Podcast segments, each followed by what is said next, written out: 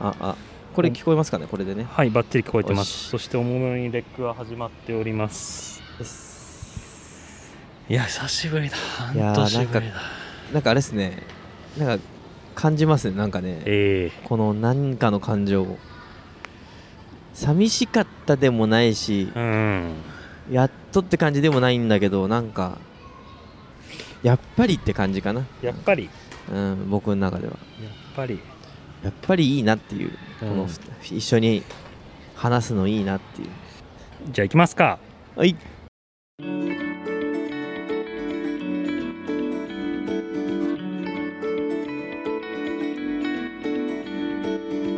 さあ皆さん僕は今日とても喜んでおります。お。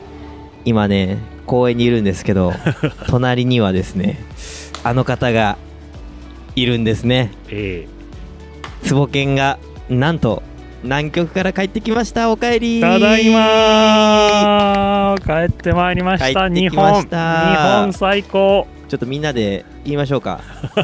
いきますよ。せーのでおかえりいきます。せーの。おかえありりがとうございます。ただいまー。いやー待帰っててましたよ桜の日本最高。本当日本っていいっすねもうねちょっと衝撃だったのがねおなんか帰ってきましたっていうのをメッセンジャーで受け取った時にはい。写真がついていたんですけどはい。ねちょっとかなりビジュアルが変わっていて そうなんだ。ひげ伸ばしてた。ね。ひげ伸びて髪伸びて。髪伸ばして。で今日そのビジュアルで来るかなと思ってたら、はい、はい割とちゃんと坪家に戻ってて。そうですね。南極人からだいぶ日本人に戻りました。ちゃんと戻ってね。はい。あのあの坪犬が帰ってきました。今日よろしくお願いします。よろしくお願いします。ただいま半年ぶりっすよ。半年ぶり。半年ぶり。鈴鹿先生の収録が10月頭だったんで。そうですよね。僕の4ヶ月半南極に行ってる期間を超え、半年ぶりに大ちゃん元気？いやめちゃくちゃ元気ですよ。まあいろいろありましたけどね。楽しいことも考えたこともいっぱいありますけど。うん。あいやー坪犬帰ってきて嬉しいわ。あーよかったよかった。ありがとうございます。いや本当に話したいことたくさんあるわけですよ、ねリスナーの方にも聞いてほしいことがね。たくさんありまして、はい。ちょっと何から話しましょうかね。ねあのリスナーの方からリアルで会って、あの坪犬さんいつ帰ってくるんですか？とかね、マそうそうそう。本当に本当に。でなんかその方がすごい楽しみにしてたのであ今日はもうそれをね根掘り葉掘り聞きまくる回でいいんじゃないかなと思うんですけど。ちょっとあの、うん。解説しとくとですね、はいはいはい。はい僕あのテレビのカメラマンやディレクターをやってましてテレビ局の仕事で南極地域観測隊64次隊っていうのに同行しまして、4ヶ月半南極観測船のしらせに乗って、うん。で昭和基地で過ごして、まあ、いろんな研究がメインなんですけど研究者の取材をしてきたと。そういうことでございます。いやーすごいっすよ。でちゃんテレビとか出てね。あそうですね、うん。そうそう。一回中継させてもらって年末に。うちの妻がね、うん。坪犬映ってたよってね。あ本当に？嬉しい。いそうそうそうそう。やでもねあうん。それそれはそれ話したい。はい。僕中継やったんですよ、はい。中継尺でいうと2分ぐらいかな。であの僕出演する予定ってなかったので中継しない予定だったんですよ。えー、そうなんただちょっとあの天候の都合とかでうん。本来に出る方がこういられなくなってしまってへで急遽出ることになったんですよ。えそうなんでだ僕実はね中継したことなかったんです中継で喋ったこと。初初中継。中継。初中継南極。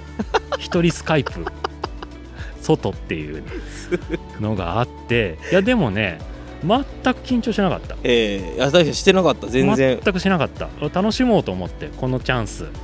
だって僕ほぼ今日で30分1時間2時間ベラベラ喋ってんだもん。ここで鍛えられたと思った。すごく思った。あ全然もう普段30分1時間喋ってんだから2分ぐらい余裕でしょって初中継で思えるってすごいなと思ってすごいっすよね。だって全然もう流暢にねなんか慣れた感じでやってたし。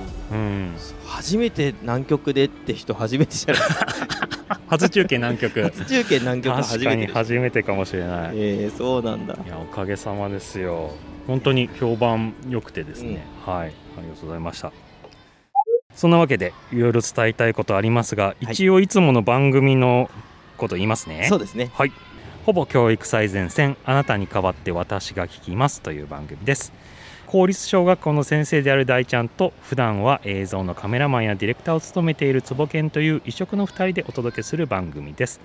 学校教育をはじめ学びの最前線にいる方をゲストに呼んでほぼ最前線に迫っていこうと思います。ということでシーズン1やってまいりましたがシーズン1が僕の南極行きにも伴って、えー一旦休止させていただきまして、はい。半年ぶりに戻ってまいりましたなんかね何人かの方からね終わっちゃったんですかって話もねあってこれがね終わりなんだけど始まりなんです。そう、えー。シーズン2のって話をね、うんうん。しておきましたからちゃんと。そうですね。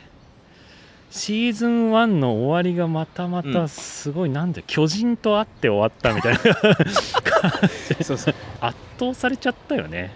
いやー、うん。なんか丸裸にうん。なった感じ。うん。うん半年前のことですけど、うん。やっぱな何回も聞いてるし今、うん。でも何回も思い出すもんね。思い出しますうね、ん。なんかあれを機に考えて何かを変えてみたってこと結構あるんですよ。うんうん。相当なインパクトが自分の中でもありましたね。あこうちょっと言える範囲で僕の南極の話をこの後たくさんしようと思うので、うんうん。言える範囲で大ちゃん先生は半年うん。変わったことちょっとちらっとだけ聞いてもいいですか？変わったことは何か自分にできることは何だろうってずっと探してたんですけど、うんうん。探してた。もちろんこれかもなっていうのは見えてたんですよ。うん。でもね明確にちゃんと見えましたね。だから、まあ、ほぼ鏡のねイラストにもあるようなはいまさに北極星が僕の中ではかなり見えてでコンパスがちゃんとピシッとこうそこを指してるとこまでこの坪木いない期間でね来ちゃったんですよ。すごい。聞きたい、楽しくてしょうがない、えー。まあ、新天地というのをねうん、これから歩んでいくってところまでは言えるかなあなるほどやめちゃめちゃ気になるところでそれはまたじゃあ、次回ということで。ぜひよはい、ければ次回聞いてください、はい。はい。えーちなみに今いる我々がいるスタジオなんですけれども、はいはい。ちょっとね、あのー BGM が聞こえてるかもしれないんですけれども。高速道路のええ。車の音とか聞こえる。そうですね。すぐ近くに高速道路があり、ねえ。ー目の前には野球ができるですね。ね。グラウンドがありまして子どもたちがキャッチボールをしているといいいうですよねいい球投げてるすそう。ごい。初めはねスタジオちゃんと撮ろうとしたのね。うん。撮ろうとしたんだけどそうです。もう僕らも公園だと。そう。ええ公園ですね。合ってるなと思って でも桜が見えて綺麗。いや綺麗ですね本当に。ね。天気もいいし最高でございます、じゃあ僕の話いっちゃいますか？行きましょはい、うもうねそんなわけで。しょうがないから、はい。あえてここまで何も聞いてないからね。そうですね。はい。じゃあ今日のタイトル今考えたタイトル申し上げます。はい。坪犬から大ちゃんに伝えたい3つのこと。よいしょ。はい。3つなんですね。ありがとうございます。本当は多分1690ぐらいある そうそうある中での3ですからね。あるある。じゃあその3つ、はい。もう早速いっちゃおうと思います。行きましょ1つ目地球を見た。気がする。気がするまでいきましょうか。気がする。ガガーリンみたいなこと言ってる。はい2つ目。研究者は探求者。ですね。そして3つ目。ほぼ今日っていい番組だな。この3つでございます。最高。今回3本立ててお送りいたします。すごいわ。じゃあ1つ目いきますね、はい。地球を見た気がする。これね。はい。なんか壮大な宇宙に行った人がはい。言うような言葉きっと帰ってきたら聞かれるであろうことっていうのをいくつかうん。メモしたんですよ、っていうか、はいはいはい。人生で初めて毎日日記書いてたんですよ。手書きで。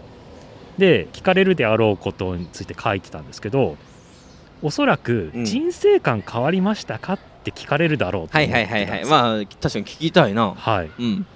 でおそらく聞かれるであろう人生観変わりましたかには、うん。いや正直そんなに変わってないなっていう実感なんですよ そうなんだね、うん、で本当に素晴らしい思い出で、ほん4ヶ月半もう一生ない経験をして、うんうん。いやー最高だったなって思いつつ、やっぱり仕事で行ってるのではい。仕事で一生懸命毎日働いて、えー結果出す出せるようにうん。被写体の魅力が伝わるようにってことで考えていたので、うん。何かこう自分自身がガラッとこう変わった実感っていうのはね実はまだないんですよ、ね、そうなんですね。もうちょっとしたらあるかもしれないけど、まあ一生懸命やってたからね。そうね、うん。そうかもしれない。多分使命感ありましたもんね。これをちゃんと伝えなきゃとか。どう命。伝えればいいかってね。そうそうそうそうなので本当に、まあ、あの行きの船の揺れもすごかったし、うん。着いた時の昭和基地っていう基地のね、はいはい基地を出てのその南極の風景であったり隊員たちと一緒に研究していくっていうのも、うん。帰りのオーロラもうわ。もう凄まじい一生ものの思い出ではあるんだけれども、はい。まあでも人生観自体は、まあ自分は自分だなと思ったのはうんこう確かめられたなと思いました。それいいですね、うん。なんか変わったっていうよりかは改めて何かをこう確かめたっていうところですよね。うん、ただですね、うん。まあ、感動ポイントたくさんあったんですけどうんうん。一番初めに感動した時があって、はいはい。昭和基地ってね実はあの南極大陸じゃなくって島にあるんですよ。あそうなんですか。そうなんです。東オングル島って島にあってえ基え地からはちょっと、まあ、海海とはいえ氷なんだけども、うんうんうん。凍った氷を隔てて島があってそこに基地が建っていあるのでそうなんだ。なのでその基地に行くためにはしらせっていう船からヘリコプターで行かないといけないんですよ。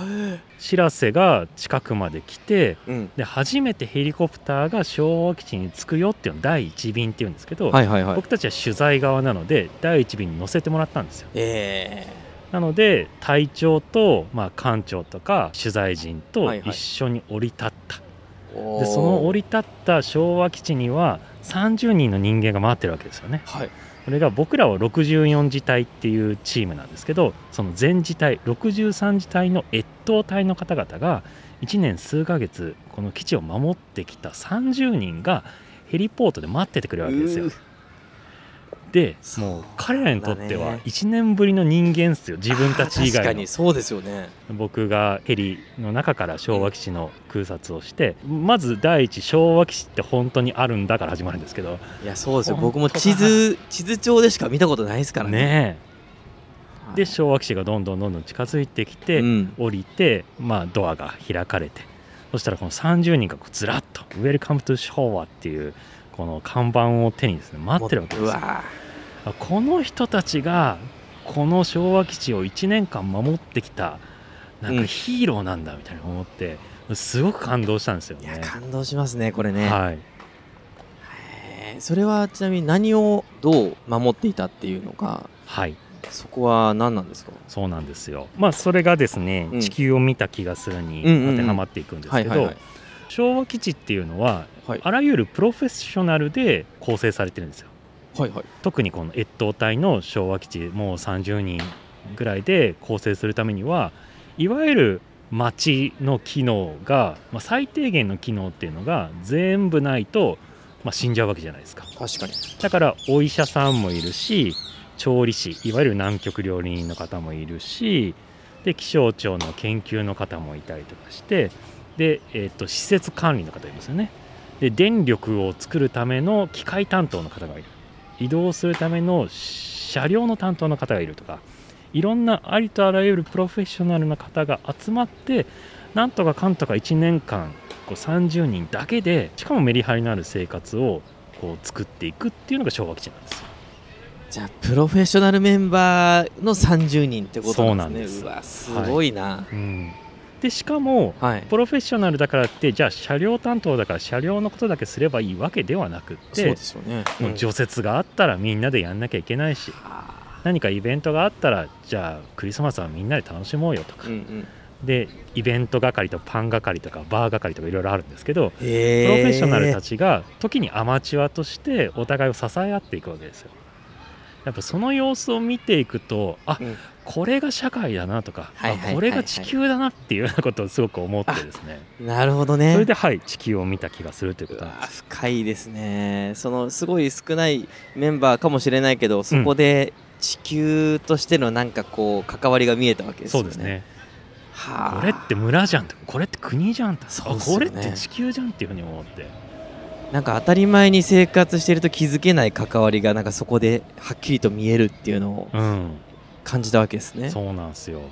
なんなら僕たち、まあ、夏隊とか64次隊がうんうん。昭和基地についてちゃんとお風呂があるんですけど、銭湯みたいに、はいはい。お風呂があるんですけど僕らが入った直後ぐらいにお風呂壊れちゃったんですよ。ええそうなんだ。そしたらその施設担当の方が、はい。あの直してくれるわけじゃないですか。用を徹して。直せる人がいるんですね。だから、うん。あの僕らなんなんとなく風呂が壊れたら係の人が専門の人が直してくれるよっていう感じですけど、うん。違うんですよ。お風呂を直してくれるのは柿内さんなんですよ。柿内さんがいなかったらお風呂入れないしはいはい柿内さんによって僕らはあったかいお風呂に入れてんだなっていう感謝がめちゃめちゃあるわけですよね。なるほど。社会の中でねもう普段は忘れてるっていうかそんなこと毎回感じてたらね あの生活できないかもしれないけやーすどごい。なんか感謝を抱きますわ。そうそうそう、ん今僕もそれ聞いてね。うん、うん。でその昭和基地から一歩出ると本当に美しいんですけど、うん。美しいのと表裏一体でやはり厳しい自然があって、うんうん暑いか寒いかでいうと夏はそこまで寒くなくて、なぜならちゃんとした服着てるんですよ。我々、はいはい結構あの有名なアウトドアブランドの、はい。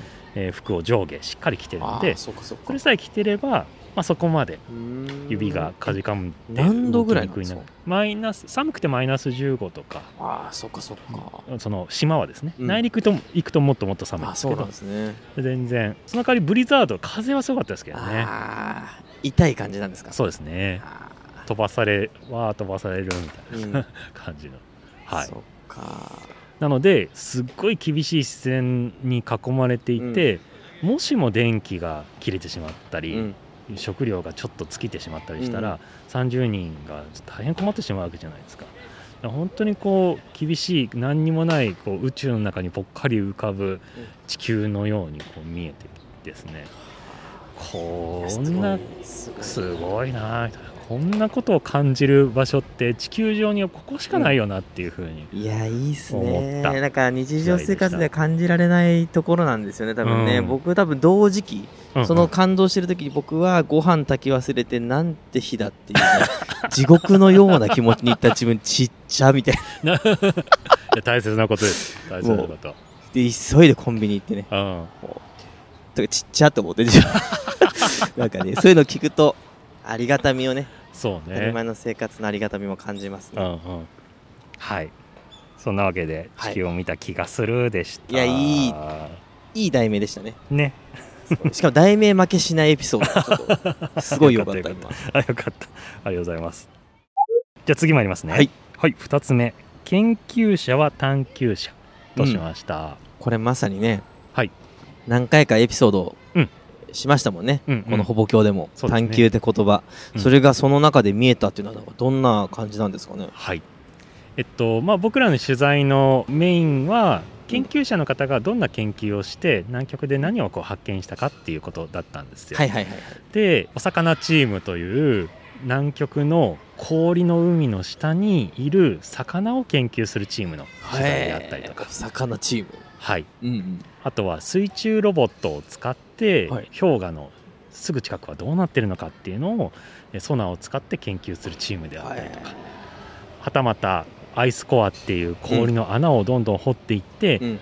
氷の柱の中には太古の空気が入ってるんですね。なので氷を掘り進めれば掘り進めるほど深いところの氷を取れば取るほど太古の空気を分析することができるので地球のこう歴史というか地球の気温がどうだったかとか今までの歩んできた歴史が刻まれてるわけですよね。うん。でそういうアイスコアを取る研究者たちのチームとかいろんな方々を、えー取材してきました。面白い研究、はい。で中でもですねお魚チームはいはい。の取材を結構僕やらせてもらったんですけど、本当に3人いまして、うん。3人が3人ともめちゃくちゃいいキャラクターで だ男性3人なんですけどへすごい楽しそうなんですーよ。ああそうなんですね、うん、でなんか氷に穴を開けて穴開けるの大変なんですけど、うん。穴開けてでなんかこう水を分析する機械みたいなのを通すんですね。うん。でその氷の開けたところから海底まで何メートルのところがうん。酸素濃度何パーセントとか塩分濃度何パーセントとかうん。出る機械があるんですけどそのデータをラボで見てる3人の様子がめっちゃ面白くてですね。グラフを見ちゃううわーやばいみたいなうわー予想通りだみたいな感じで喜んでるわけですよ。かわいい。なんかかわいいっすね。全然なんで喜んでるか全く分かんないけど、でも嬉しいみたいなわあ彼らが喜んでんだったら嬉しいなみたいえー、いいなそういう子供状態こそがねなね。かいいなかわいいな。うん。でデータでそれですから、うんうん。魚釣った日にはもう大変なことなわけですよ。そそうっすよね。もうだはい。ってデータでそれですからね、はい。でいろんな魚を釣ってで同じ魚の中でもあここの状態は見たことないとか。で解剖してメスメスメスって続いたらもしかしたらこの海域にはメスしかいないんじゃないかと。か 結局オツも出てきたんですけど。みたいな感じでもう本当にいちいちワクワクしていて、えー撮ってるこっちも嬉しくなっいてくる。やなりますよね。っていう感じだったのでもう一日でも長く彼らと一緒にいたいなって。この海氷に出るのは風が強かったりそのスノーモービルに荷物を積んだりとかするのうんある程度肉体的には大変だったりするんですけどね。全然もうやるやるみたいな。穴掘るの手伝うみたいな。僕あの 穴掘れるようになったんで 習得してる。うん、採水採水のロープを引っ張るのとかだいぶ上手くなって お魚チームの第4のメンバーとしてすごい頑張ってましたけど、うん。っていうやりたくなっちゃうぐらいすごい素敵なメンバーいだったんですよね。いい楽しそうですね。うん、楽しかった。そして、うん。そんな研究者を支える大学院生さんが、あその方々もいるんですね。そうなんですよ。64自体我々のチームの中でもうん。6人かな？ああそうなんだ。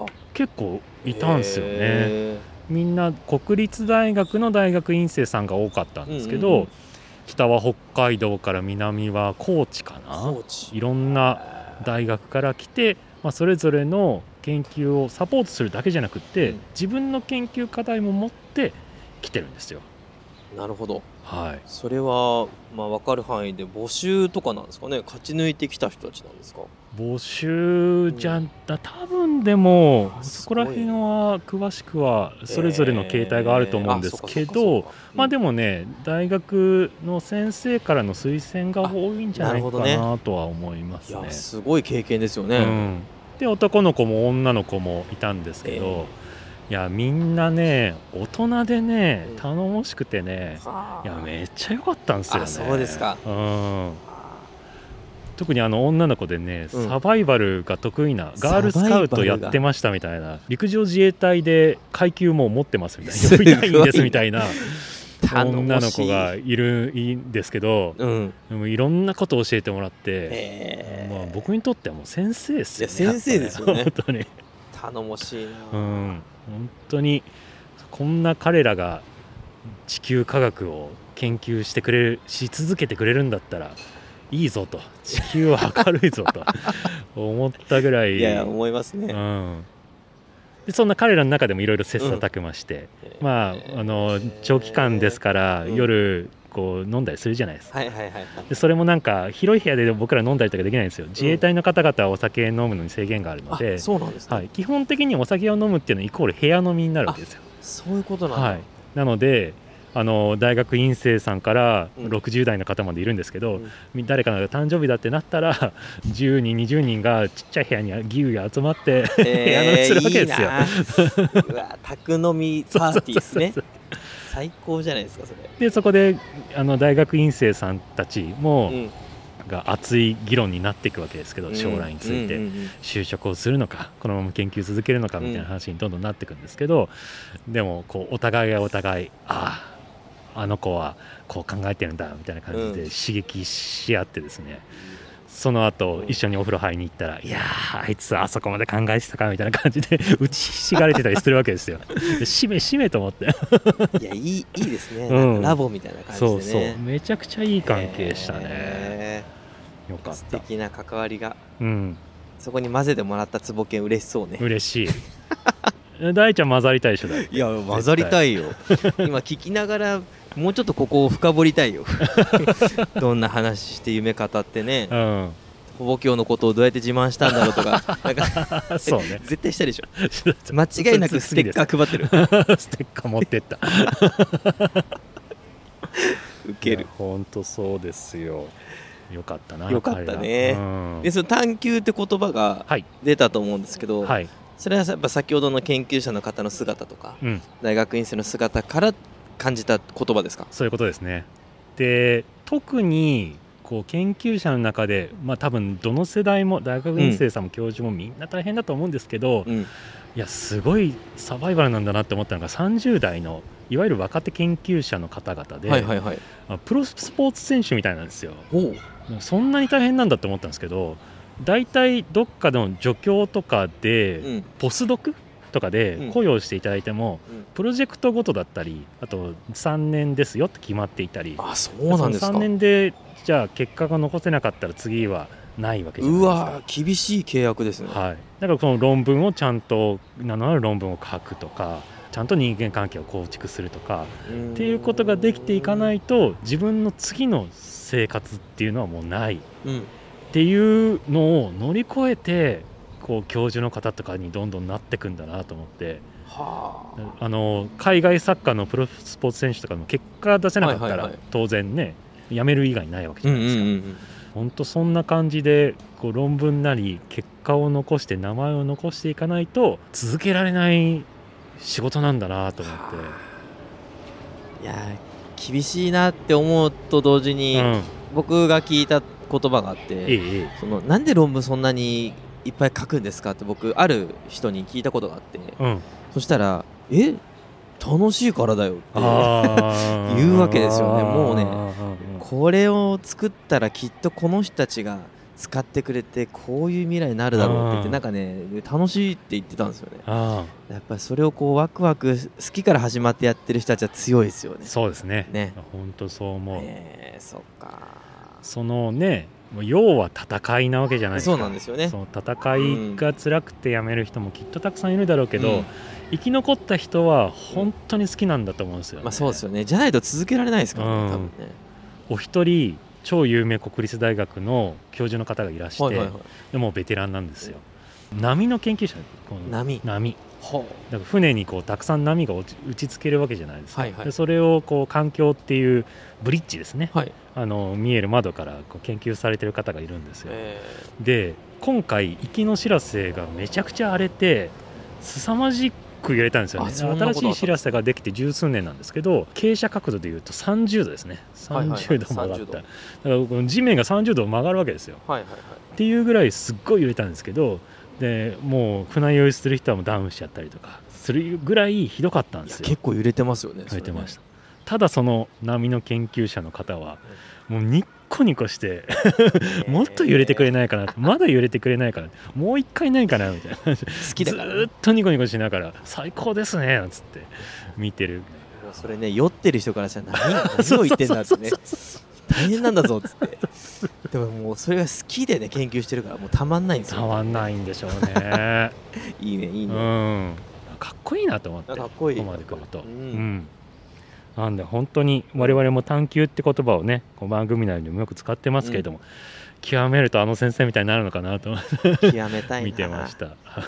極めると必ずマイナスなことを言ってうんうん。くることがあるじゃないですあか。あそうですね。でもなんかそれがもう心地よく聞こえるってさかなクンは言ってたんですよ。ああなるほど。なんかもう悪口って言われることを言われてんのにうんありがとうって言うんですって。